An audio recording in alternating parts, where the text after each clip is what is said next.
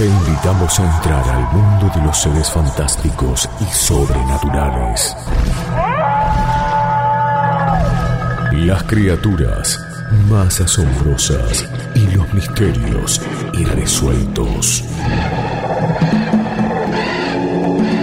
Es el momento de la leyenda y el misterio. La columna de Historia de los Enigmas. Por el profesor Santiago Rosa en Todo Bien. Historia de los Enigmas. ¿Quién sabe lo que puede llegar a suceder? El tema de hoy vamos a, entrar despacito porque vamos a hablar de María Magdalena y de los evangelios apócrifos. Probablemente eh, eh, le sea más, le suene más el tema del nombre de María Magdalena, eh, que es uno de los personajes bíblicos que acompaña todo, todo el, drama, el drama de Jesús, el drama crístico, todo, toda esa, esa cuestión que se, se celebra y se conmemora, que se tiene presente a veces mucho en Semana Santa, en Navidad, pero que, que, es el periodo de la vida de Cristo tal cual figura en los Evangelios. Em, y la referencia de la vida de María Magdalena, que una de las oyentes pidió, yo es un tema que eh, la verdad que me costó mucho poder seleccionarlo porque no se puede hablar de este tema sin evitar herir susceptibilidades de, eh, de, aquellos que a lo mejor creen que lo que queremos hacer es, eh, es poner en controversia la fe. Nosotros creemos personalmente que, que Dios es algo tan grande que, que no se lo puede ofender es imposible que una, hormiga tan insignificante como es uno pueda llegar a obedecer a, ofender a algo tan grande como Dios. Y tampoco creo que se pueda tambalear, hacer tambalear la fe de las personas eh, a través de una opinión, porque aparte no es el objetivo de esta columna. Pero cuando se habla de la figura de María Magdalena, sobre todo a partir del año 2006, eh, que cobra estado público y conocimiento una película que se llama El Código da Vinci, eh, introdujo un montón de ideas acerca de la figura de María Magdalena, de María Magdalena, eh, y uno revisa dichos que dice en la, en la cotidianidad como lloró como una Magdalena, eh, y cuando nos ponemos a investigar la vida de María Magdalena, nos damos cuenta que hay muchas cosas que se saben y que no son tal, o sea, que se saben mal, o sea, que, las hemos entendido mal, y hay otras cosas que no las sabemos.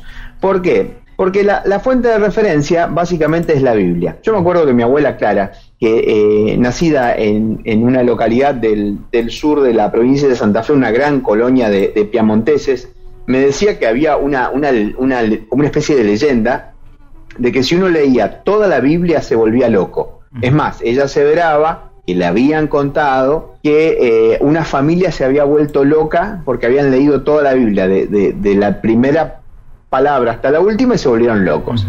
Que también era, era el temor y era un poco la ignorancia, ¿no?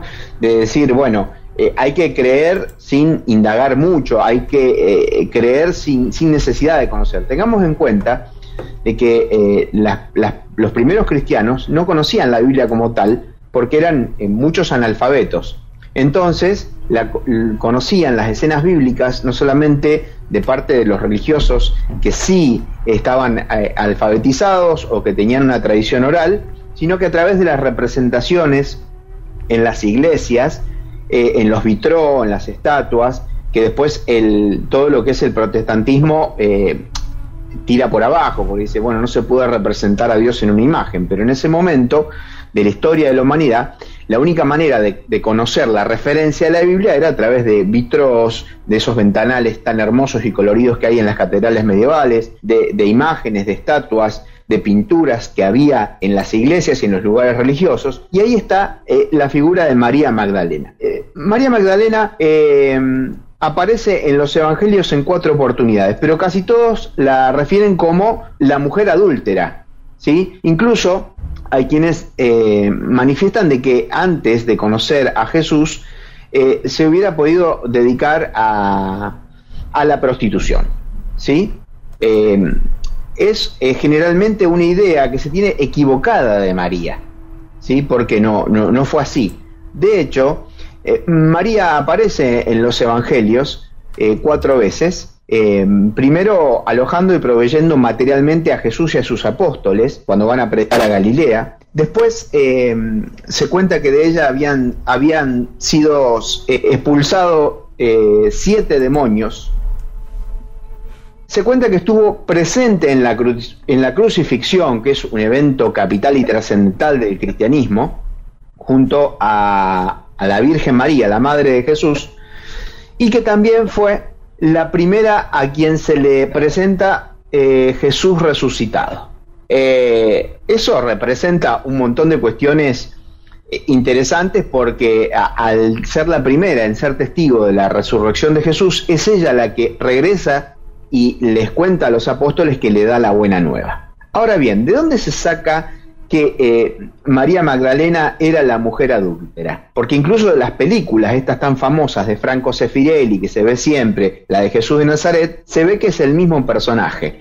En realidad no es así. En, el, en el, pasaje donde, creo que lo, lo, deben recordar, donde eh, el que esté libre de pecado, que arroje la primera piedra. Hasta alguien que no es religioso lo conoce este, este dicho porque dice, que esté libre de pecado arroje la primera piedra. ¿Por qué? Porque los hombres sabios, eh, digamos, de, Israel, eh, estaban eh, por apedrear a una mujer que había sido, de acuerdo a, las leyes judías, encontrada en adulterio, en adulterio, y Jesús los detiene y le dice, el que esté libre de pecado, que arroje la primera piedra y todos arrojan la piedra pero al suelo, la sueltan. Entonces dice eh, Jesús, le dice, vete mujer, ni yo te juzgo. ¿Sí? Más o menos eso es lo que dice la película. no vamos a, recitar, eh, a, mencionar específicamente los evangelios porque es una pedantería a veces, ¿no? Es decir, en tal versículo, en tal capítulo.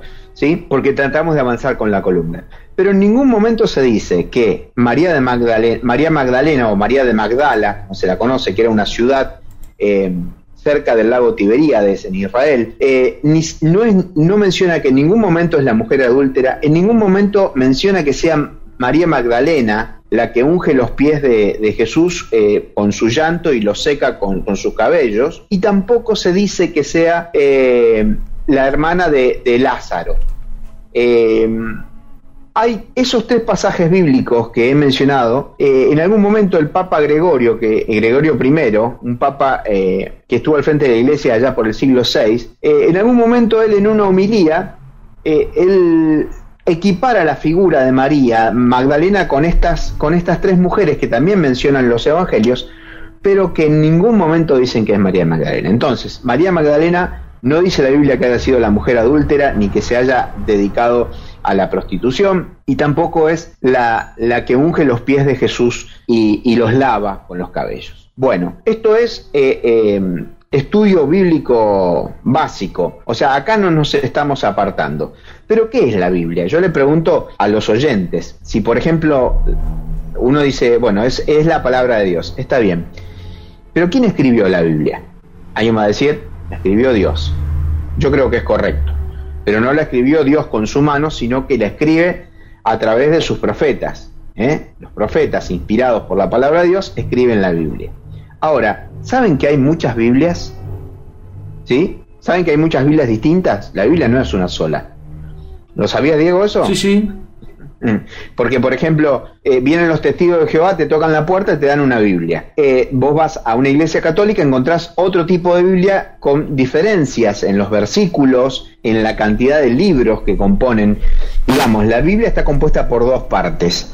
Eh, está compuesta por el Antiguo Testamento y por el Nuevo Testamento. ¿sí? Cada uno de esos testamentos tiene un montón de libros y esos libros tienen que ver con las escrituras de los apóstoles. Y allí es donde están las enseñanzas y ahí es donde está el personaje de María Magdalena. Pero ¿qué es lo que lleva a un grupo de investigadores a suponer que eh, María Magdalena, y esto no es bíblico y lo quiero aclarar, eh, fue o quieren sugerir que fue la esposa o la compañera de Jesús? Y ahí entra, entra justamente la controversia, porque uno dice, eh, Jesús formó pareja, tuvo hermanos.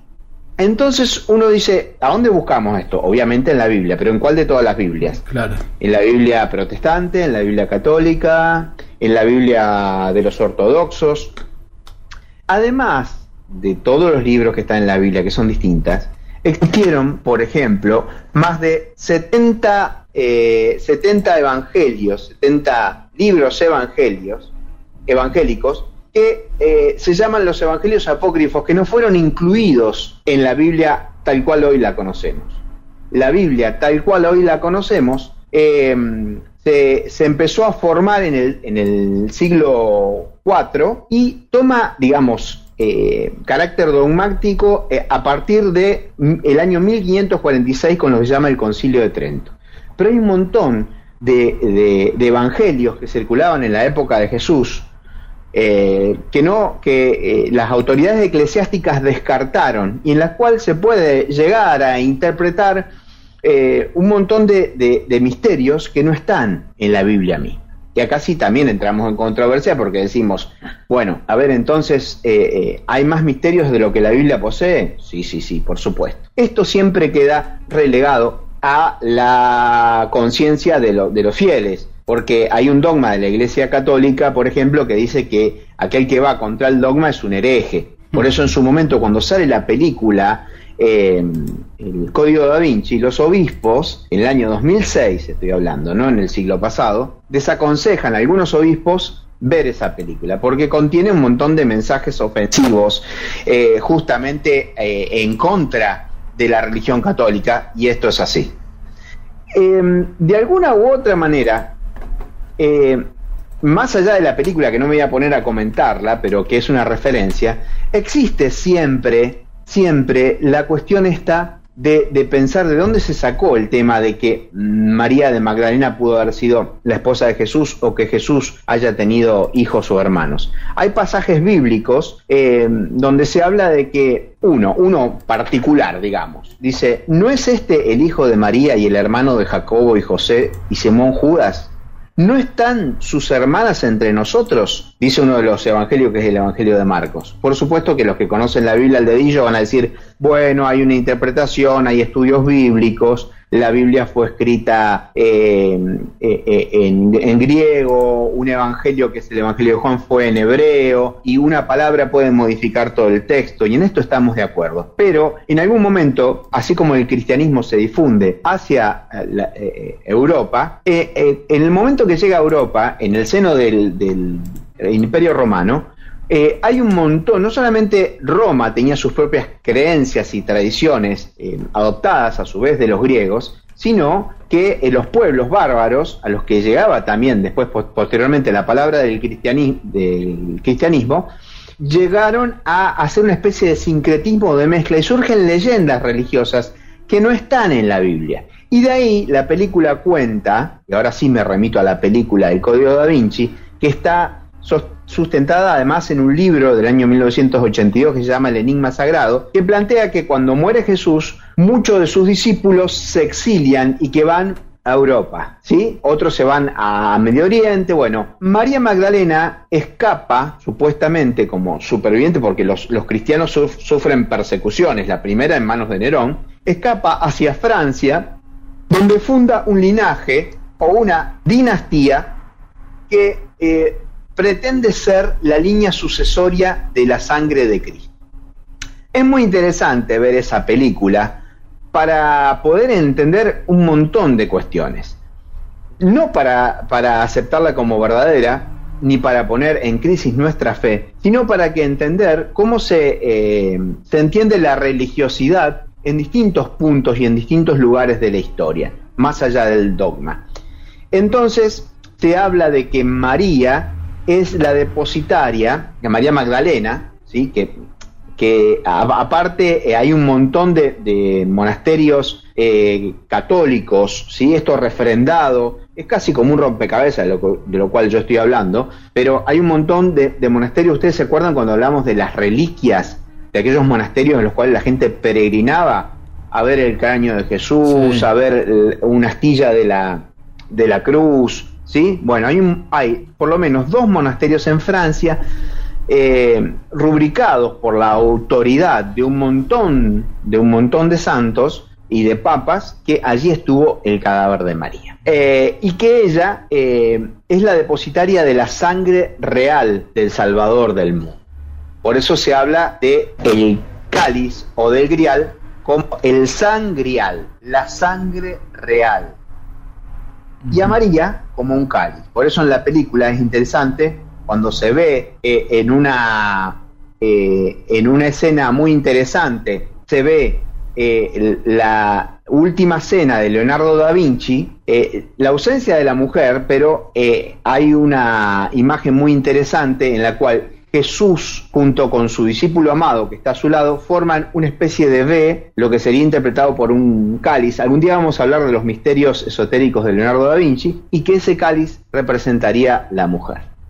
En fin, los evangelios apócrifos son eh, evangelios que circulaban en la época de Jesús, pero que tuvieron eh, un auge muy, muy importante en 1945, cuando dos eh, labriegos, dos, digamos, pastores de cabra, en realidad se refugian en una caverna, encuentran una vasija y mientras se estaban refugiando del frío, la abren porque creen que adentro había un tesoro y había un tesoro, que eran los, los evangelios apócrifos, que nos ayudarían a entender casos eh, y aspectos eh, todavía no revelados de la vida de Jesús. Por ejemplo, se habla de los años perdidos de Jesús porque la Biblia no menciona qué pasó con la infancia de Jesús, cuando huyeron a Egipto, y tampoco se sabe qué pasó de los 12 a los, 3, a los 30 años. A partir de ahí hay un montón de especulaciones. Pero, y para cerrar la, columna, y espero que les haya provocado eh, más preguntas que respuestas, porque esa es la idea de esta pregunta, yo creo que el caso de María, eh, María Magdalena, que ni los evangelios apócrifos, y lo quiero dejar claro, ni los evangelios canónigos, dicen en ningún momento que haya sido la esposa de Jesús ni la compañera, sí de los, eh, una de las eh, discípulas más exaltadas. En los evangelios apócrifos dice que estaba casi eh, al lado de los apóstoles, porque era, era justamente una, una discípula distinguida. Eso, discípula distinguida de Jesús lo dice el, Papa Juan Pablo II. ¿sí? ella es santa para la Iglesia Católica, para la Iglesia Ortodoxa y para la comunión anglicana. Y además representa el misterio de la mujer. Yo creo que más allá de quedarnos enredados en cuestiones que eh, pueden chocar con lo que nos enseñaron, con lo que aprendimos o con lo que creemos, la presencia de la mujer en la religión eh, tiene que ver con la trascendencia. Los hindúes decían que Dios era una mujer y que esa mujer era nada más y nada menos que la sustancia que constituía todo el universo. Por eso es la mujer la que da vida el misterio de María Magdalena tiene que ver con eso. bueno, eh, muchos mensajes, ¿eh? Me imagino. Tocaste un tema tremendo. Eh, por ejemplo, eh, Gabriel dice, no estoy de acuerdo con eso, en, en, eso, profe. La Biblia no fue escrita por Dios ni por, él, ni por él mismo ni a través de sus profetas. Por eso hay tantas Biblias distintas e incluso contradictorias. La Biblia es una recopilación de historias de varios siglos hechas por hombres eh, falibles y con intereses en el concilio, eh, en el concilio de, Nicea, dice Gabriel, eh, uno de los tantos mm. mensajes que, ha ingresado.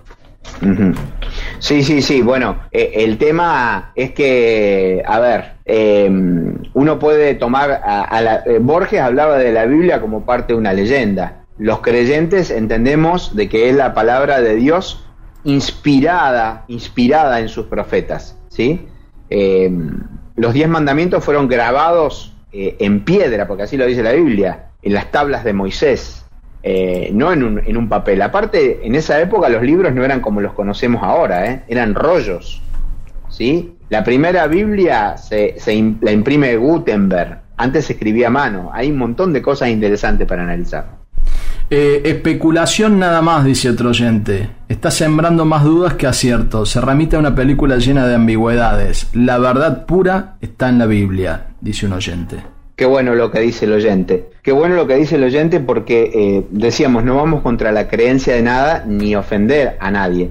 Pero mm, yo conocí un maestro que decía que estaba, es muy controvertido lo que voy a decir, pero que estaba más cerca de Dios un ateo que un creyente, porque eh, el que cree porque se lo inculcaron y no lo comprobó, y no estoy diciendo que alguien que le inculcan la religión no lo pueda comprobar, porque comprobar la presencia de Dios es muy sencillo y complejo a la vez, pero dice, el que cree porque le dijeron, lo tiene a un nivel mental. Ahora, el ateo, cuando descubre a Dios, por la razón que sea en su testimonio, nadie le, lo puede convencer de que Dios no existe. Cumplimos con, el tema este de María Magdalena. Eh, eh, espero que les quede eh, una, una certeza de que la mujer como rasgo sagrado de la creación es superior a todo. Y no lo digo por, por congraciarme con las oyentes, pero todas las tradiciones apuntan a eso a la exaltación de la mujer como lo más sagrado del mundo. Sabías dónde te metías con los temas religiosos, y eso está bueno,